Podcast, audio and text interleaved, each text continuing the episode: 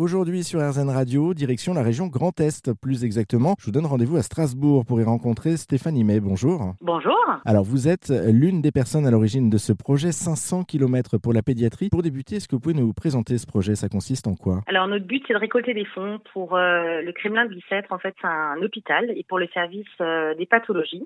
Notre but c'est de récolter des fonds pour améliorer les conditions d'hospitalisation des enfants qui sont hospitalisés, hein, plus ou moins longtemps. Il y a des enfants qui peuvent être hospitalisés six mois dans ce dans ce service et donc, on part le 1er mai 2022 du CHU donc de Strasbourg pour rejoindre l'hôpital Bicêtre le 18 mai 2022, ce qui fait environ 30 euh, km par jour à pied. Pourquoi est-ce que vous avez lancé ce projet à la base? Parce que je crois que tout est venu d'un problème familial, on va dire. Euh, ça concerne vos filles Tout à fait. Euh, Lydie a 11 ans aujourd'hui. Elle est suivie en fait bah, dans ce service depuis plusieurs années. Elle est atteinte d'une maladie rare du foie qui s'appelle le cavernum porte et donc on est hospitalisé régulièrement en fait dans cet hôpital et euh, et voilà quand j'ai vu que que ça manquait, enfin qu'il y avait des moyens qui manquaient, euh, je me suis dit comment faire euh, pour faire avancer les choses moi avec mes petites jambes, mes petites mains et donc j'ai pensé voilà pourquoi pas je, suis en capacité en fait de marcher hein, je suis pas une très très grande sportive mais voilà je me suis dit que ça pourrait être ça pourrait avoir un impact en fait de, de faire ce trajet en fait à pied et donc j'ai sollicité euh, un de mes amis, en fait, Yvan Bildi, qui, avec plaisir, euh, s'est joint à moi à cette aventure. Là, c'est un trajet, vous le disiez, 500 km à pied. Vous allez faire donc euh, des, arrêts dans, la journée.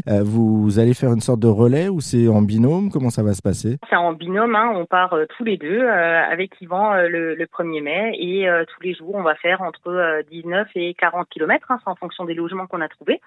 Et c'est tous les deux en fait, en solo. personne va nous suivre. On va on va faire ça tous les deux. Et vous allez frapper aux portes dans les villages les villes où vous allez passer pour aussi sensibiliser sur cette question, au-delà de récolter de l'argent, d'ailleurs des fonds pour la cause. Vous allez aussi expliquer aux gens ce que vous faites et, pour quelle cause vous, euh, vous marchez Alors, euh, quand j'ai débuté en fait cette aventure, euh, c'est vrai que c'est pas toujours facile hein, de parler de la maladie en fait de, de ces enfants et j'avais plutôt tendance plutôt à, à, ce que ce soit un sujet tabou et, et, ne pas en parler et te dire en fait que, que Lily est une enfant en fait comme les autres. Mais voilà, je me suis rendu compte qu'avec cette, cette aventure des 500 km, c'est une belle thérapie familiale parce que ça nous permet euh, euh, de parler de la maladie, ça nous permet en fait d'expliquer en fait euh, bah, la maladie de Lily. Hein. Il faut savoir que plusieurs personnes dans la famille ne savaient pas du tout ce que Lily avait et l'a appris en fait dans, dans le journal hein, lorsque j'ai fait les différents les différents interviews. Donc c'est une belle aventure en fait humaine. Oui, c'est sensibiliser les gens euh, sur les maladies rares du foie. C'est euh, et aussi se dire en fait que que nous tout seuls on a la possibilité de faire des choses.